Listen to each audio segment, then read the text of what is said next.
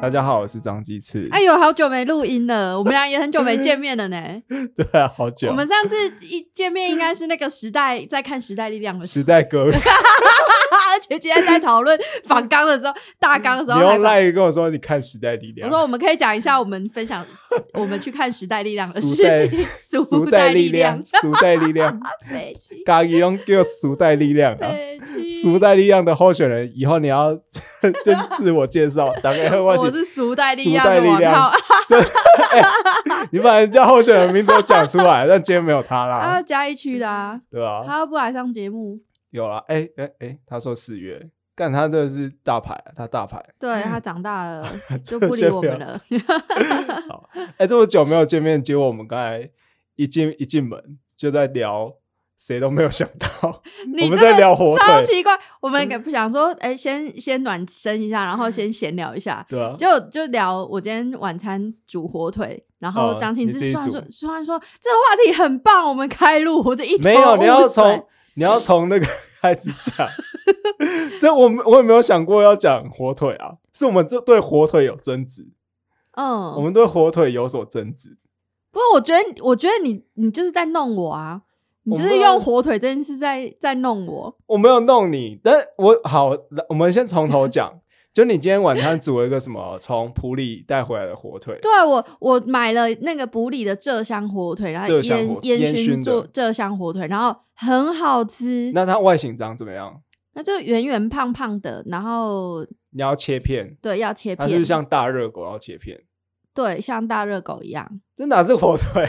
然后我跟你说，你有没有吃过真的火腿？可是它袋子上面就写火腿啊。然后你刚刚还跟我说，那个看起来像培根，培根不是一片一片的吗？没有，我是说，我意思是说，它它就跟培根的道理比较像，因为它需要料理。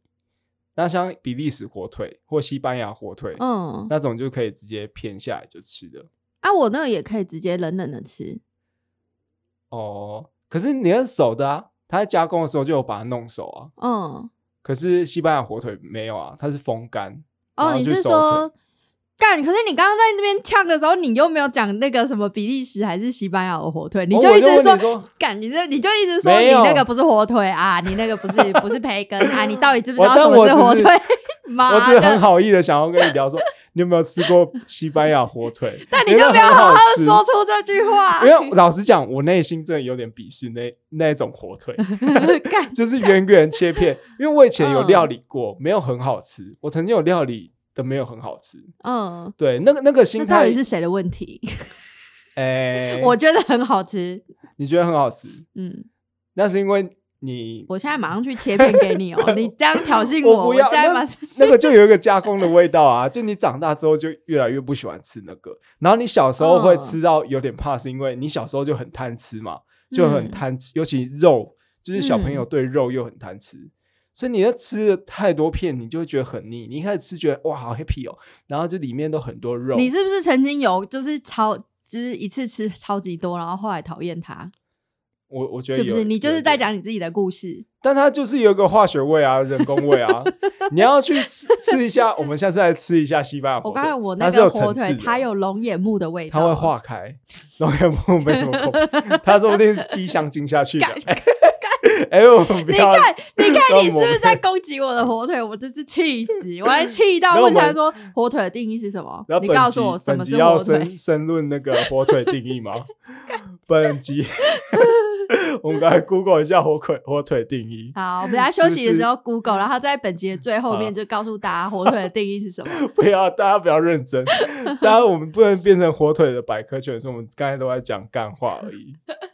而且我我刚刚才想到说。哎，我好像我好像跟优酪乳一起喝。我说，哎，怎么感觉有点怪怪的？因为那个农民历上面不是都会写说什么跟什么不能一起吃吗？有有一阵子新闻很常报这个啊，就是养乐多跟香肠不能一起吃。啊，会怎样？是不是好像会比较容易致癌吧？哦，致癌哦。对啊，什么亚硝酸加上什么东西的？亚硝酸，人家养乐多是益生菌哦。没有，亚硝酸是香肠里面好像有有某一种成分是亚硝酸。嗯，应应该是啊。就是请听众朋友们自行 Google，哎，很懒惰，很懒惰。但但是我不确定你买的那个火腿里面有没有。你说亚硝酸盐吗？对，是盐吗？有盐吗？我也不知道。好，我等下去确认一下它里面的成分。好好，那 再加上优 酪优酪乳，好像又跟养乐多有一些共同成成分。对啊，好啊，我就是又在地狱。哎，而且这个不是我提醒你，这是你自己后来吃完意识到，哎，是不能这样吃。对，因为我现在嘴巴跟胃其实有一点，因为我的胃其实有点不太舒服。然后我 我但好像最近几个礼拜就吃了自己做的东西都会肚子痛，我不知道为什么。哦，会不会接下来换你去抱着马桶吐？前几个礼拜是 我，该是你。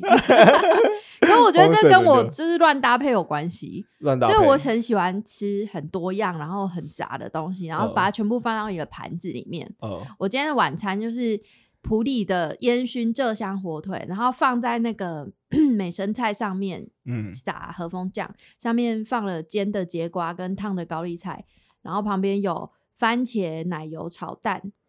然后我又煮了四颗汤圆，两颗花生汤圆，两颗草莓汤圆，搭配草莓汤圆，你有没有觉得很耳熟？超耳，这没有草莓汤圆，我上次有吃，是我告诉你，那个就是上次剩下的。干好恶心哦！天哪！然后我爱吃的，然后你把它放在同一个盘子里面吗？呃，没有，汤圆有分开，汤圆分开，对，就是菜是一盘，然后汤圆分开，然后油肉分开，这样，然后摆起来就很好看。可是就吃完就肚子痛。哎，我觉得，我觉得你不是欠缺这些基本常识，哎，就你有这些基本常识，但是你要就是。被被食物吸引了之后，就有点缺乏判断力，就会觉得哎，就是你的神经就变很大条。对，就是饿的时候，然后就说应该可以吧，这样。呃，哎，我可以问你一件事情吗？你最近 我们上一集不是？我们我们 我们上一集不是有讲到说，哎，我们那个人生是不是少了清单也可以过得很好？嗯，你是不是开始把清单一个一个都拿掉了？哎，你怎么知道？因为因为你上次就是搭火车搭到桃园。你就是清单上面没有说，哎，我要回嘉义。然后你看你那个饭菜又摆的又混乱，跟你人生少了清单，整个完全不一样哎！天哪，干被呛，哎，很可怕 哎！等下，你是从哪边搭到桃园？我跟你说，为什么？我真的仔细想过那一天我为什么会这样？为什么？就我那一天其实是去参加朋友的订婚宴，那真的是我很好的朋友。然后参加他的订婚宴，就是要看他稳定的那个仪式嘛，然后要安抚新娘的心情啊，然后去拉一下他。啊，结束之后我就回，就是刚好那个地那个婚订婚宴的地方是我外婆家的那个县市，我就顺便去看我外婆，然后就是跟外婆就是呃嘘寒问暖，嘘寒问暖，然后陪她散步。然后看吃完订婚宴之后散了两个小时的步。是吃太饱吗？还是哎，你外婆体力很好哎？嗯，对，她走了两个小时路，哇，蛮厉害的，很活泼的外婆啊。然后，然后反正就是整个弄下来，已经就晚上的时候，你就觉得很累了，就我连一点社交点数都没有了。嗯，我就开始放空。干我他妈！我还在火车上听台通，你知道吗？我整个人听到在那边，我那边听到噔噔噔，我那边听到嘻嘻笑。所以你你很累，但是你也没有累到睡着，你还是有力气力气听台通。因为因为我在卡回家哦，你在那一天礼拜天晚上，然后我没有位置，我用站的。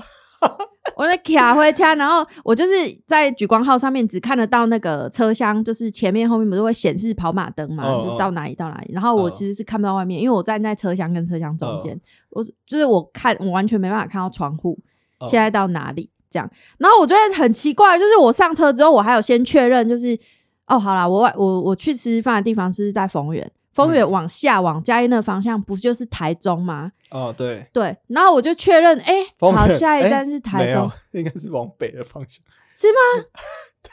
是吗？对啊，是吧？干，找到凶手了，就是台中，是台，因为我上车之后我就确认，哎，下一站好像是台中，就是哎，对，是台中，然后我就放心了，我就我就他妈开始听台通，我听了一集台通。一集百灵果，然后想说，因为差不多到了吧，差不多到了吧，然后，然后，然后我就这样这样看，我就走出走去看那个可以有窗户的地方，我就看到什么？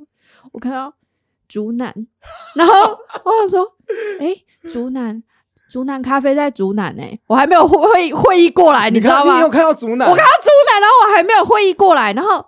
然后又继续开，然后我就想，就是你，因为我我很常去北部出差，就是跑来跑去，所以所以我我会有一点没有那个警觉心，你知道吗？哦，就是觉得警觉心，就是我甚至混淆了，我到底要去台北还是要回嘉义？哦哦哦，是这样吗？对，然后天呐，然后就是到竹南，然后到下一站是那个站是我完全不认识的站，因为我我搭我我去台北通常搭高铁。不会搭火车，因为火车我觉得太久。我就看到一个完全不认识的名字，我想说，干干，这里是哪里？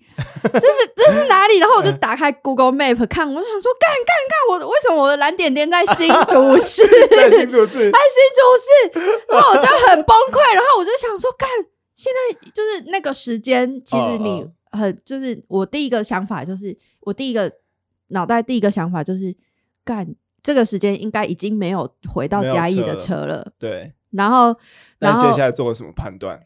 做接下来做，因为我刚好在跟一个朋友聊天，哦，然后，然后我们就是本来我还在那边弄他，就是在那边，然后我就突然开始 干干叫，我说干我我我在新竹，为什么？我以为快到嘉义了，为什么我在新竹？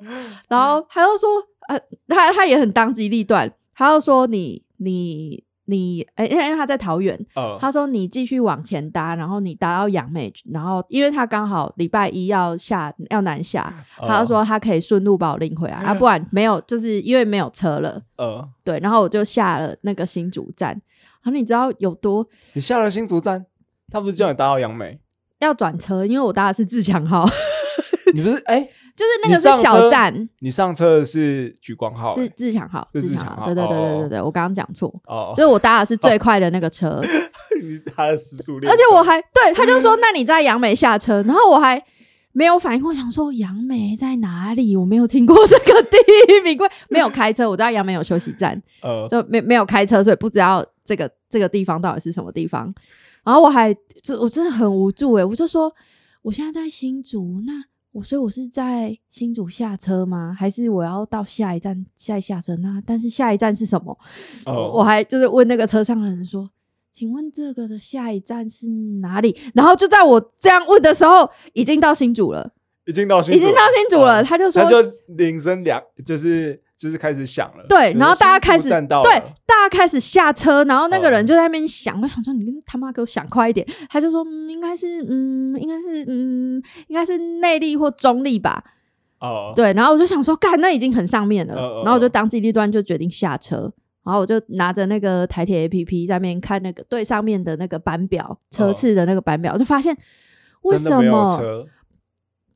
对，而且连我查我要搭到杨美的区间车那一班都不见了。嗯，我想说，天哪，我掉什么异世界黑洞？嗯，就我想说，这里真的是新竹吗？还是我刚发生什么意外？我已经死了。新竹，你知道有一站叫北新竹吗？我不知道。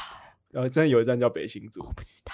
但是自强号应该是停在新竹站，没错啦。然后我就在新竹哭了，我在新竹站月台哭了，然后我就哭了，走去找那个那个站站务人员，我就拿着我的手机跟他说：“为什么那个火车不见了？”然后他就说：“没有不见，他只是误点一个小时。”干干干！然后他就说：“那你他说你要不要搭另外一班？就是是那班车是本来已经误点，所以我我以为他已经走了，但是他还没走。”然后还然后我就说那这班车在哪里？然后他就指着隔壁的隔壁的月台，就说在那里。可是他要走了。然后就此时我听到那个铃声铃的声音，看我他妈拔腿狂奔，因为我如果错过他，我就要等一个小时。天啊！我真的是好戏剧化。我是拔腿狂奔，然后我在，而且我那天我去吃订婚宴，或我就穿着你知道吗？法式小洋装，法式小洋诶跟鞋没有高跟鞋，法式小洋装就是露奶露腰。然后踩跟鞋，然后手上头好想要在旁边提着喜饼，提着喜饼，然后背一个小费包。天哪，这个没有拍成线。然后我还差一点滑下那个楼梯，就是在要赶到的时候，我还在那个楼梯上大喊：“拜托，等我！” 如果哪一天技师有这个本可以拍电影，这个一定要重现。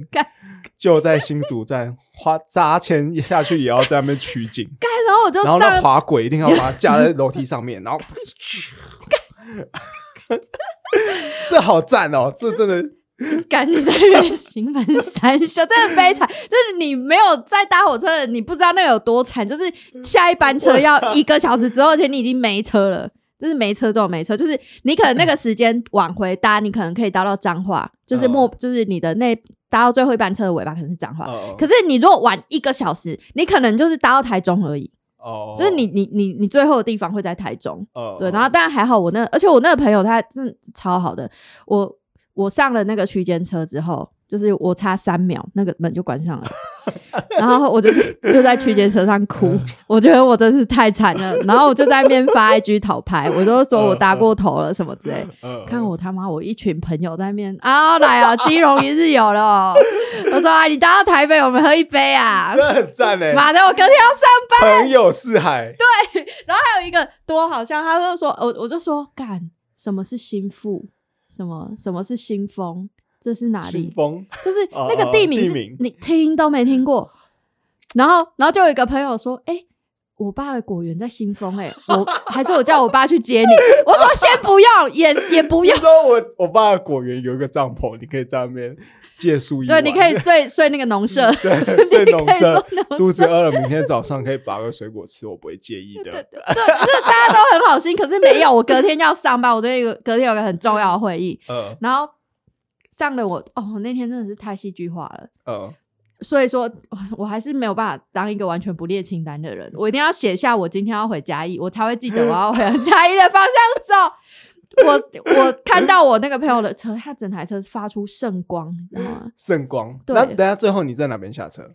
要杨美吗？普星。普星。对，他说那离他比较近。哦。然后他就在那边接我。嗯。然后更扯的事情来了。嗯。你知道，因为我那个朋友他就是有一点感冒，他在跟我聊天啊。我刚好就在笑笑他感冒啊。我就说他很就是呃很很痛很痛很心很累哈。嗯。然后他就就他。然后我一开门，然后我就是在那边哭嘛，在那边哭。他说：“等下，我跟你，我我先跟你沟通一件事情。我刚出门的时候，我发烧三十八度，所以我们现在要先去买快筛的东西。天啊！对，但是我已经开门了，就是我已经开门了，我们已经讲话了。然后我们就先去买那个 PCR 的试剂，嗯嗯，对，然后在那边快筛这样。哇，你那一天真的好精彩哦！那后来就是他还是冒着三十八度的高烧，对，开夜车回嘉义吗？对我真的是，我真的天使朋友，那是谢谢谢谢大家，爱丽丝的天使朋友。而且你知道他有多好吗？他真的是我，因为我一直在乱哭。我觉得我那天是因为我我上礼拜只有休一天，啊，就是我跑去吃订婚宴，所以其实我很累了。我都没休息，然后那天我真的是一点社交点数都没有了。我已经想好说，哦，我九点就会出现在嘉义，然后在我的床上撸猫。可是殊不知九点我人是他妈在新竹，对我在桃园，对。然后我在那边乱哭，然后有一次他一路就是往南开，我就看到丰原、台中，这不就是三个小时前我出发的地方吗？我在乱，我在那边乱哭，然后他就说：“好啦，不然。”不然吃冰淇淋好不好？然后就是哎，好哎，哎，你也太好安抚了吧！然后就吃冰淇淋，我们就停休息站。但那时候就是，就我就他我我就已经要奔去那个麦当劳买冰淇淋。他说：“不是你要先上厕所吧？不然你等下拿冰淇淋进厕所嘛。”然后我就先去上厕所。然后我那个朋友他就我我上厕所出来，他就先对我做了一个你知道 calm down 的动作。他说：“我现在跟你说一件事，你先冷静。”嗯。麦当劳十点就关了，我就说，我就说，那现在几点？他说现在十点十五分，可是没关系，我们可以回嘉义再买，有一间二十四小时的。那你有在哭出来吗？没有，我就被安抚，想说好，那我们就回嘉义去吃。哎，你知道如果不是二十四小时，就死定了。前阵子不是有个 中国的名图吗？就是。有一个男生吃了女友的冰淇淋哦，对对，我有分享，你分给我分享给我，对对是我分享的，哎，我完全可以理解那个女生当下，我这我也会气哭哎，就下面一堆网友在那边讲说这个有什么好哭的？哎，干他妈吃掉是一大口哎，吃了一大口，对，就是他那个冰淇淋，就是已经剩下下面就是底的那个地方，哎，很气哎，对，饼干上面大概只有两公分吧，那这这个感觉大概就跟十点十五分没有买到冰旋风跟冰淇淋的心情差不多嘛。对，我的我的他妈这个气疯，然后人生崩溃。天哪！就最后就是他发烧，然后开夜车，就是载我下来嘉义。干，太天使了吧！然后半夜十二点，半夜十二点陪我在那边吃冰淇淋。他也吃冰淇淋，他发烧哎，疯了吗？因为他只有他就发烧跟喉咙痛而已，他没有咳嗽，所以可以吃冰。哦，是这样吗？嗯，哦，嗯，好，对，我，跟大家分享就是最近拿拿掉清单的爱丽丝，就是吃了火腿。加上优酪乳，不知道会不会有致癌的风险。嗯，对。然后跟搭错车，对。然后就是一塌，就是一个一整个大混乱的行程。对，好累哦，我的人生好累哦。虽然列清单很累，但是不列清单更累。那我们上上半场的混乱先到这边。我们已经已经录了上，我们录了二十分钟了。看，看讲这种废话。我们下半场可以来聊点正经的，聊一些你的解决方案。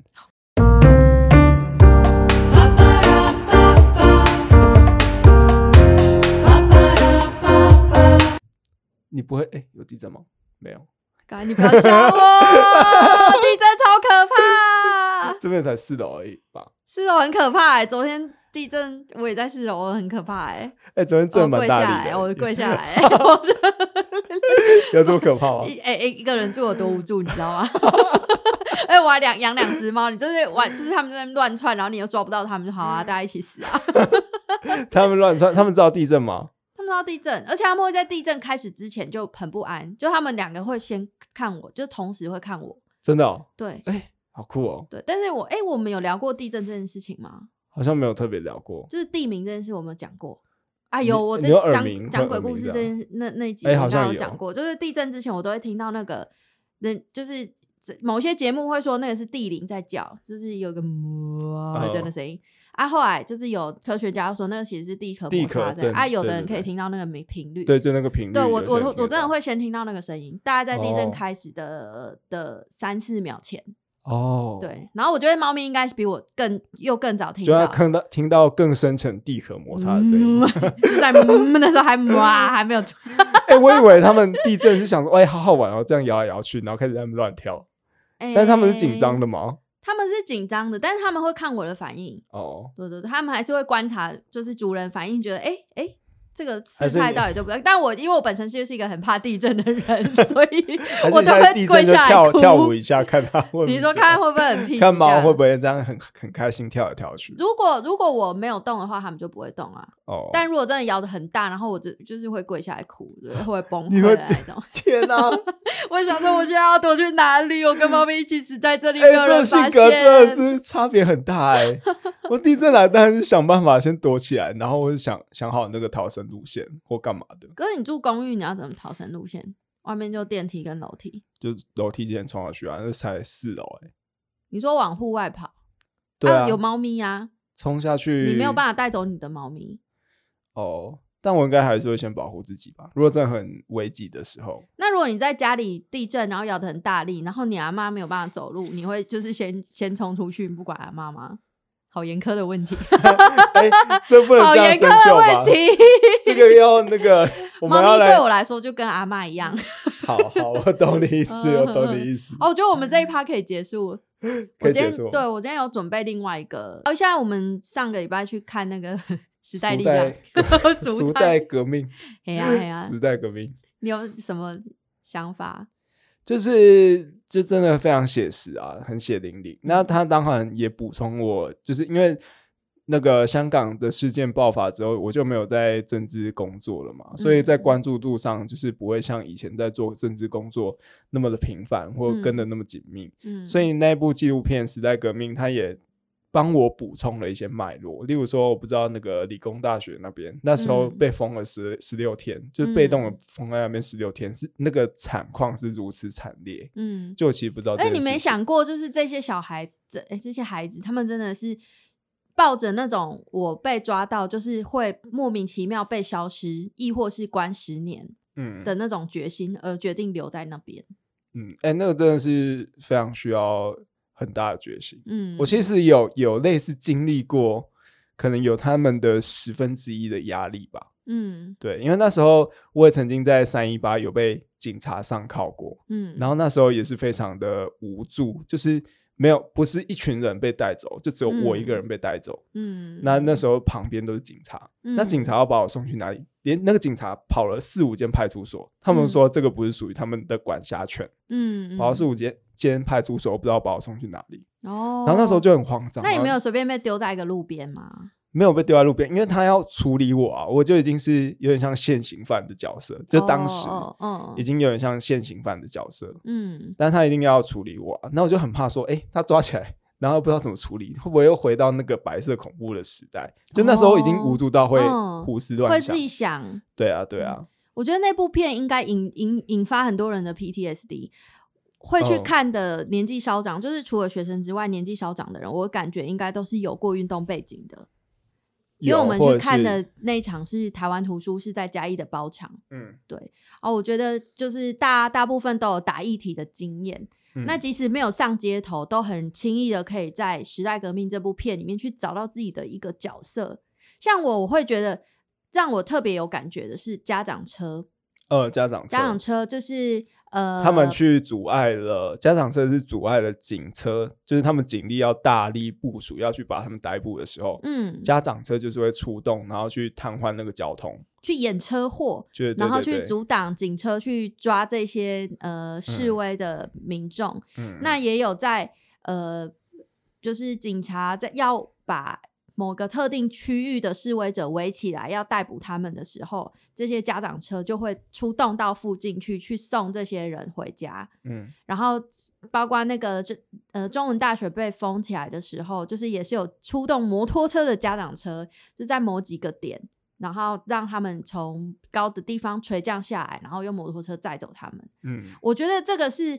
嗯，他可他也许会有一些家庭的包袱，或者是他职业上有一些包袱，他没办法放弃他现在所处的生就是的社会地位或是角色，他没办法去参与示威行动，但是他是支持这件事情的。嗯，我我很容易把自己带入这个角色里面，因为我有一阵子就是在三一八那阵子，我是在学校教书，那你真的就是会很很很矛盾，说我我现在如果呃。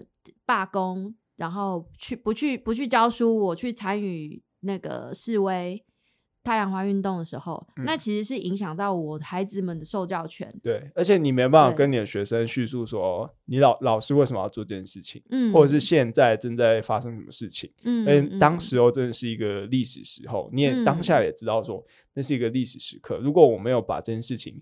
传递下去，这个资讯传递下去的时候，嗯，就是这一份价值就很难去延续它。嗯嗯，里面也有年纪很小的人，对啊，对我就在想说，就是里面的大人啊，呃，因为大他们采访的其实都是年纪小的人，嗯，那因为那个比较有戏剧张力，但是你你可以看到参与的人其实很多年纪很大了，嗯，我们说的小是多小？你记得？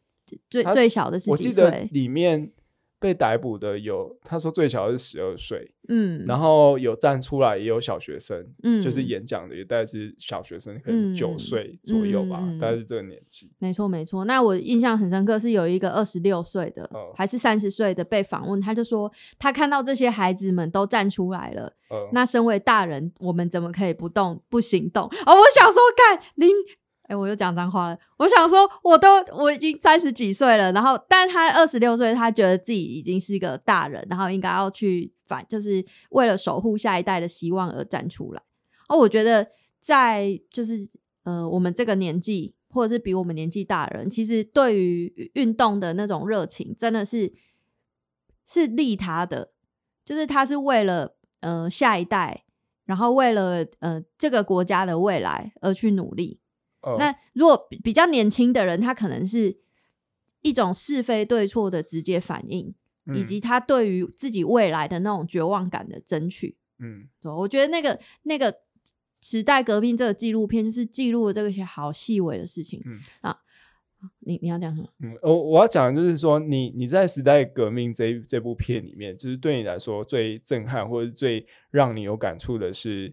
就是这些年轻人嘛，就是因为他未来必须要去承接呃这个世代决定的共同的成果。嗯但是我对对我来说，其实对我来说最震撼的是那个里面的陈伯，他有里面有一部分嗯，是就是在叙述一个阿伯，就是他过去从农民运动，哦嗯然后到香港的反送中，他中间其实参与了很多运动。嗯，那这个这个阿伯，他甚至呢，就是挡在前面嗯去保护学生。嗯，那他就是看准，就是这些警察，他为了这些国际的呃舆论压力也好，他们就嗯是不会对老人出手太重，所以他就是希望用这个优势，然后来来帮学生争取一些空间。嗯嗯，然后他有一次就是真的这个这一这一道墙就是崩溃了嘛，然后他就会哭着嗯说他没有办法保护他的孩子，然后坐在嗯旁边痛哭。嗯，然后觉得嗯对我对我来说，这件这一部这个画面是非常震撼的。嗯嗯，就是老一辈他们为了要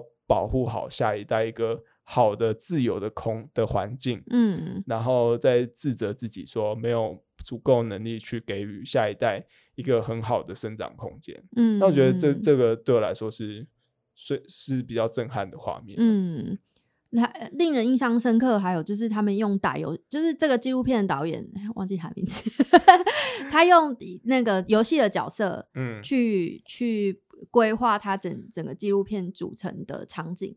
呃就是比如说，他会有盾手，就是负责阻抵挡水车攻击的。呃它里面也放了很多，就是大家玩游戏的时候组队的要素。他用这些这个概念去呈现 Be Water 跟无大台这两件事，在那个不是那不是导演安排的啊，那是整场抗争的嗯整、整个的节奏跟他们的安排。哦，你说他们本来就是怎么怎么想他们的战术，就是对啊，用这样的他们战。略战略是这样，那导演只是哦去把它呈现出来，不然他要指挥嗯整个、整个场域去抗争吗？我是说他在组成这些片段的时候，就是他收集这些嗯素材，然后把它串成故事，他的概念是这样。可是我觉得这是有脉络的欸、就是它是嗯。前面有这些游击之后，嗯，然后衍生到后面说，哎、这警察已经对这些游击战没、嗯。没有什么策略之后，嗯，就最最后才会衍生出对理工大学他们这么强硬的手段，就不肯嗯。放他们出来这样子。嗯。那我觉得这是有有他故事的先后程序。嗯，那只是我觉得导演非常巧妙的就把这些一格一格都整理的很好，那你就可以嗯看出这个整个时间脉络，还有这个进程是怎么怎么去演变的。嗯，没错，真是嗯哭爆了。就是一方面是那个镜头摇晃，然后觉得 好想 吐，但因为我们的场次里面有香港人，有香港学生来看，嗯所以我看到他们，我就觉得看到他们在那里哭，我就觉得有很崩溃，很难想象他们的心情是什么。嗯，嗯，那台湾也是全世界唯一时代革命有上院线的国家。哎、是这样吗？嘿，哦，就是全球唯一的，嗯大家嗯要把握机会去看。那嗯现在乌克兰跟俄国的战争还持还持续啊，持续，还持续。你会不会很怕它演变成第三次世界大战？第三次世界大战？对就是目前看起来是还好，但如果真的打起来的话，嗯呃，没有我就是怎么讲，这讲起来会有点有点有点黑色幽默。嗯，就世界第三次世界大战打起来的话，你就不怕阿公阿怕过来，可是我们有 可能变成一个战场啊！是有可能没有、如。果它的概念是共产国家的崛起，要去对抗对抗西方势力，对啊，那这个格局就会变成说，这这时候如果真的变成第三次世界大战，这个的前提是美国参战了，嗯，这个就会是一个世界大战的格局。嗯那这参战了，就代表说我们是跟美国一起打的。嗯，可是当今天如果是我们跟中国打的时候，美国不一定会强力出手哦、因为他嗯也怕变成是第三次世界大战。哦变成它是起因，可是现在已经有一个起因了，对，那如果真的整个大爆、整个爆发的话，嗯那就要打大家一起来打。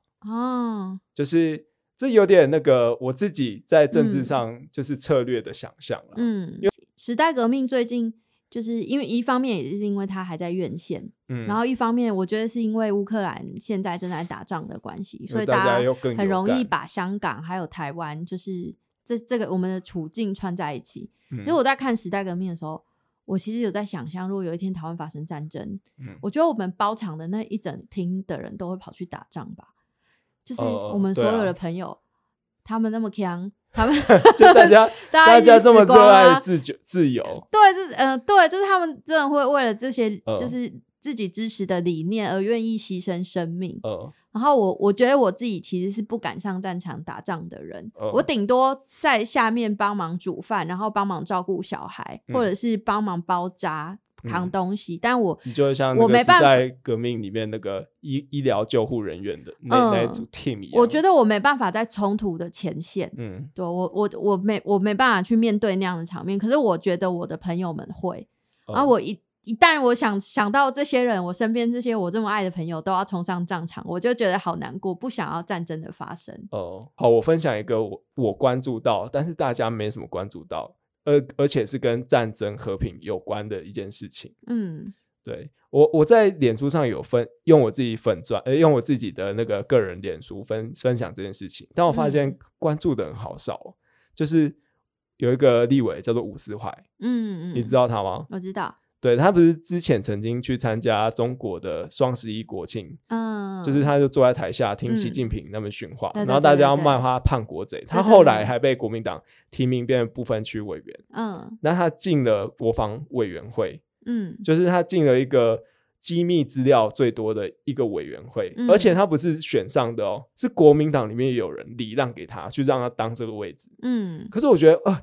这如果有这种叛徒在在国防委员委员会里面的话，那台湾需要什么敌人？那时候我就很生气，我想说，干这种人进去国防委员会里面啊！但是我发现这件事情并没有引起大家很是最近吗？他最近进去就上个礼拜而已啊！真的哦？对啊，因为新的新的委员会重新改选哦。对，那我就觉得，就大家就是有点有有，大家就是真的太 focus 被这些。太震撼的画面就是给吸引眼，是被被吸走了，就是关注度被吸走了，就反而忽略到这个旁边有个细小的洞，已经开始有点恶化这件事情。嗯，因为你比较长期在关心政治，然后可以去注意到这些细节。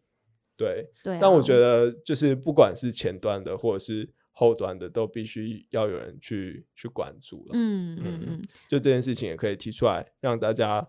可以去 Google 看看是发生了什么事情。嗯嗯嗯。那乌克兰跟俄国就是这次的战争，还有一个全世界都在研究的东西，就是俄国的假消息。哦，那假消息怎么渗透到乌克兰里面？对，然后如何就是封他们？他们如何让乌克兰真的讯息不要他不要流出去？然后让所有的国家在战争刚发生的第一时间都只接受得到俄国的假消息。所以现在全世界都在研究这件事情。哦，然后我觉得这件事情很有趣，就是我最近在读一本书，叫做《我以为都是我的错》，它里面有一个很有趣的理论，然后写这本书的人叫做罗平史腾博士，嗯，然后他他会写这本书是因为川普，哦，是因为川普，他讨厌川普还是要挺川普？他从川普发生的一件事里面去发现了一个理论，呃，就是川普跟一个知名的节目主持人曾有过一段争执，然后，嗯，这个主持人的立场就是一直以来都是跟川普是不一样的，嗯，然后有某一天，川普就突然对外说，这个主持人曾经三番四次邀请他上节目，嗯。但是他一直不断的拒绝，然后这个主持人还一直不断的提出邀请。那一开始就是这个主持人，他就是嗤之以鼻，想说谁想要你来上节目啊？拜托，我们根本就没有邀请你，好不好？但川普开始在就是说很多很多不同的场合里面。就是用尽各种方法来谈这件事情，不管是嗤之以鼻啊、窃笑，就说哦，很想要邀请我上节目吼，我才不会上你的节目呢啊，或者是就说你以为你批评我批评成这个样子，就是我还会掉进你的陷阱嘛？就是他用了很多角度去谈这件事情，哦，导致这个主持人后来就是呃也开始怀疑，哎，该不会是我的团队谁去邀请了川普？我不知道吧。哦，开始怀疑自己，对，就是因为川普一直很斩钉截铁的说，就是是对方邀请我去，但我拒绝，然后你还死不要脸，对，一直邀请，没错。然后外面的人也会一直问他说：“啊，所以你到底有没有邀请？”所以他后来就开始怀疑自己。那我看的这本书呢，他他提出了这个博士提出史腾博士提出的理论叫做煤气灯理论。嗯，他就是在讲，其实我觉得有点他在讲情感控制。哦但我觉得有一点像是 PUA 的技术。，PUA 是什么？PUA 就是呃，有呃，我想一下要怎么解释它。它是它它会流行起来，是网络上面大家在谈，就是男生怎么样快速的约到炮，哦跟怎么样快速的把到妹。哦它其实是一种羞辱式的互动。哦他用一些人性的缺陷，比如说他先很专心的看着你，仿佛很深情的样子，哦然后就是说，哎、你有没有人说过你的眼睛很漂亮？哦哦，然后，然后女生会开心嘛？她说，嗯，但是如果你的脸可以再瘦一点就好了。哦，我懂你对，就用一些技巧让女生很很想要获得这个男生的认可，然后进而去做出自己，对，然后为了要认让男生认可她，所以她就会开始配合这个男生提出的要求，哦然后去满足这个男生的需求。哦哦对，那这个煤气灯理论呢，他在讲情感控制，就是手操纵别人的人，他会有呃一个一个原则，就是他会让这个被操纵的人失去他对现实的理解，他会不确不确定自己的感觉跟自己嗯。的理解是不是真的。嗯嗯然后呃，我他我觉得他里面讲的很好，而且很令人印象深刻，就是嗯，他让被操纵的人怀疑自己的那个目的，不是为了被操纵这个人好。就是大家很常去讲说，哦，哦我我这样是为了要帮忙你，哦，或者是哦，因为你哪里有什么不足，所以我就直接讲了。自己好嘛，他实际上是为了要确立自己的权利地位，对，对，这是或者是他正在试图掩盖什么他自己做的事情。嗯那这个其实呃很很常见在一般的人际互动里面，嗯嗯不管是父母对小孩，情勒嘛，我们对简简称就是所有的情勒大概都可以建立在这套理论上面，就情勒是情感控制的一部分。对啊，对那情感控制他他在讲的东西又更复杂。嗯对，反反正我在读这个理论的时候，我就想说，哎、其实它其实是一种暴力的展现。呃对，情感控制它其实就是在讲非肢体的暴力，那就跟俄国一直在讲乌克兰他们的事情是假的一样，嗯而是他们散布一些对他们自己有利的，然后再呃让大家觉得，哎、乌克兰说的话不是真的。嗯那也也也也因为每个国家他们有自己的立场，有各自的解读，所以我们会失去对于真相的理解。哦，对，这个这个其实对台湾来说也是很有感啊，就是嗯我们也常常看到很多影片、短视频，看到很多短视频，闭嘴。例如说，我今天才看到，就是有一个台湾女生，然后在中国生活过，嗯，然后她在讲说她回来台湾多不适应，嗯，因为少了支付宝，她要出门还要带哦钱包，好不方便哦。嗯这一类的啊这一类回去啊，你的事情回去啊，啊，对啊，对啊。啊可是我看到有一些立场比较对对于台湾的认同没有那么深刻的人，他们觉得嗯哇，那台湾政府在干嘛？他又开始检讨台湾政府了。可是我们明明就有来配、Apple Pay 一堆配对，可是它普普及性还是没有那么高。哦，对，那他就会去检检讨这个普及性嘛。嗯，然后就是，反正他就会看到别人的好，然后就开始怪罪台湾政府。嗯，然后这一派的人可能就是会间接的开始被中共收买走。嗯，对，嗯，那这些舆论战就会造成实质上面的影响，就是到时候他要分化的时候，就是更容易。而且尤其在乌克兰，他们也在原本还没开战之前，也有所谓的亲俄派跟就是亲欧派嗯的的这些分歧嘛。嗯，对啊嗯，嗯好啊，希望大家可以继续关注乌克兰跟俄国之间现在的战争，然后也嗯可以进电影院去支持《时代革命》这部片子。没错。好，那我们后面就是讲的稍微沉重一点，嗯，这一集就讲到差不多讲到这边了。嗯好，我是张继次，我是爱丽丝，我们下期见，拜拜拜